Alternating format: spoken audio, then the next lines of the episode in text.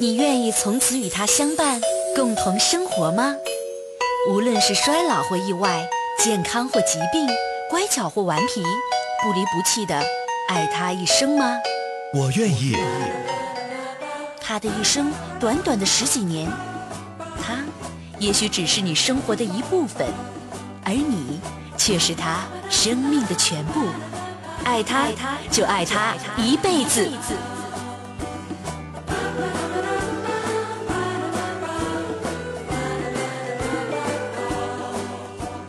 宠爱有家，给你的宠物温暖的家。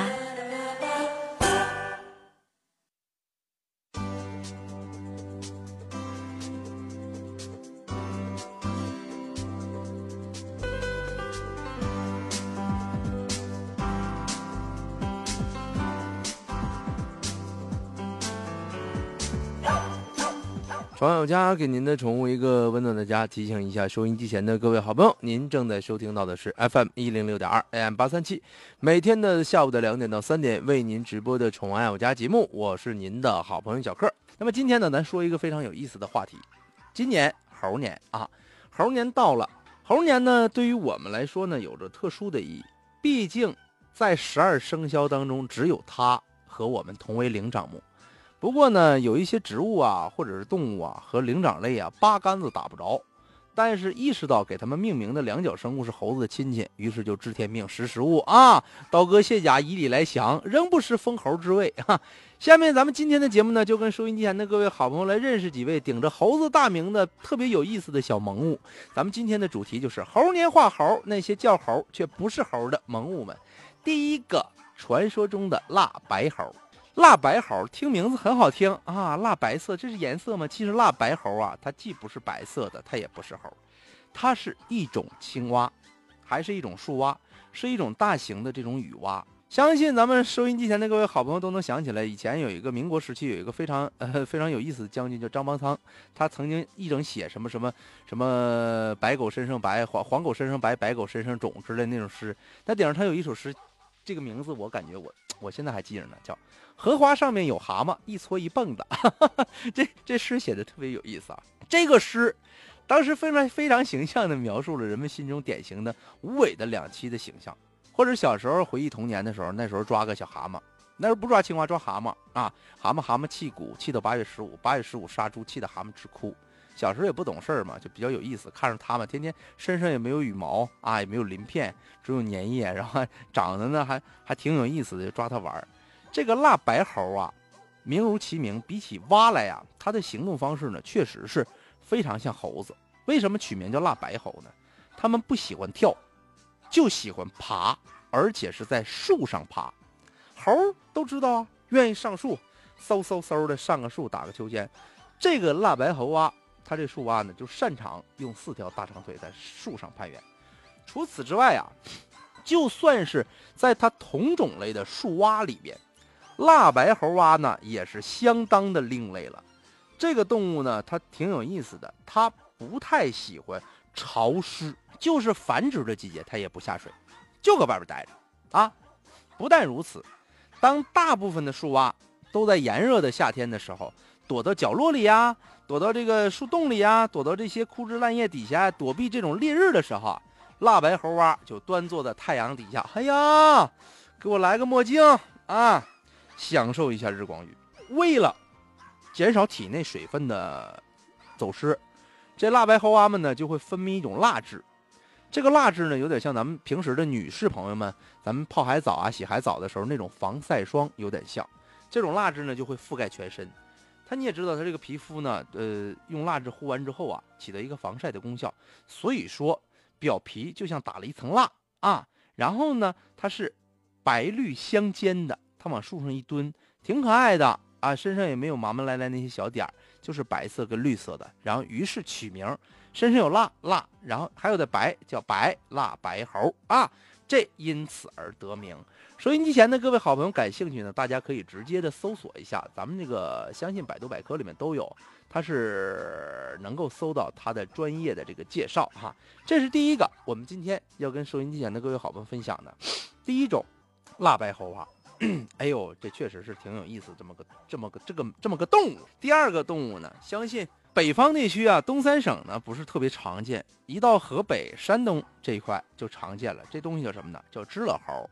知了猴，知了猴，跟猴没关系，它就是蝉的弱虫。呃，蝉的弱虫啊，咱也知道是三年蝉嘛，这个蝉的卵就会产在地下。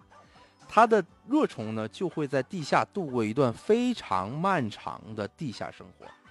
在咱们所说的这个弱虫的阶段呢，啊，你也你也知道了，它是代表种，它这个幼虫啊，在各个地方称呼也不一样。邯郸那边就就叫蝈蛹，就蝈蝈的蛹，叫马芝拉猴。这萍乡那边的，还有叫知，咱说叫知了根、知了龟、知了猴啊，解猴、结了龟、罗锅等等。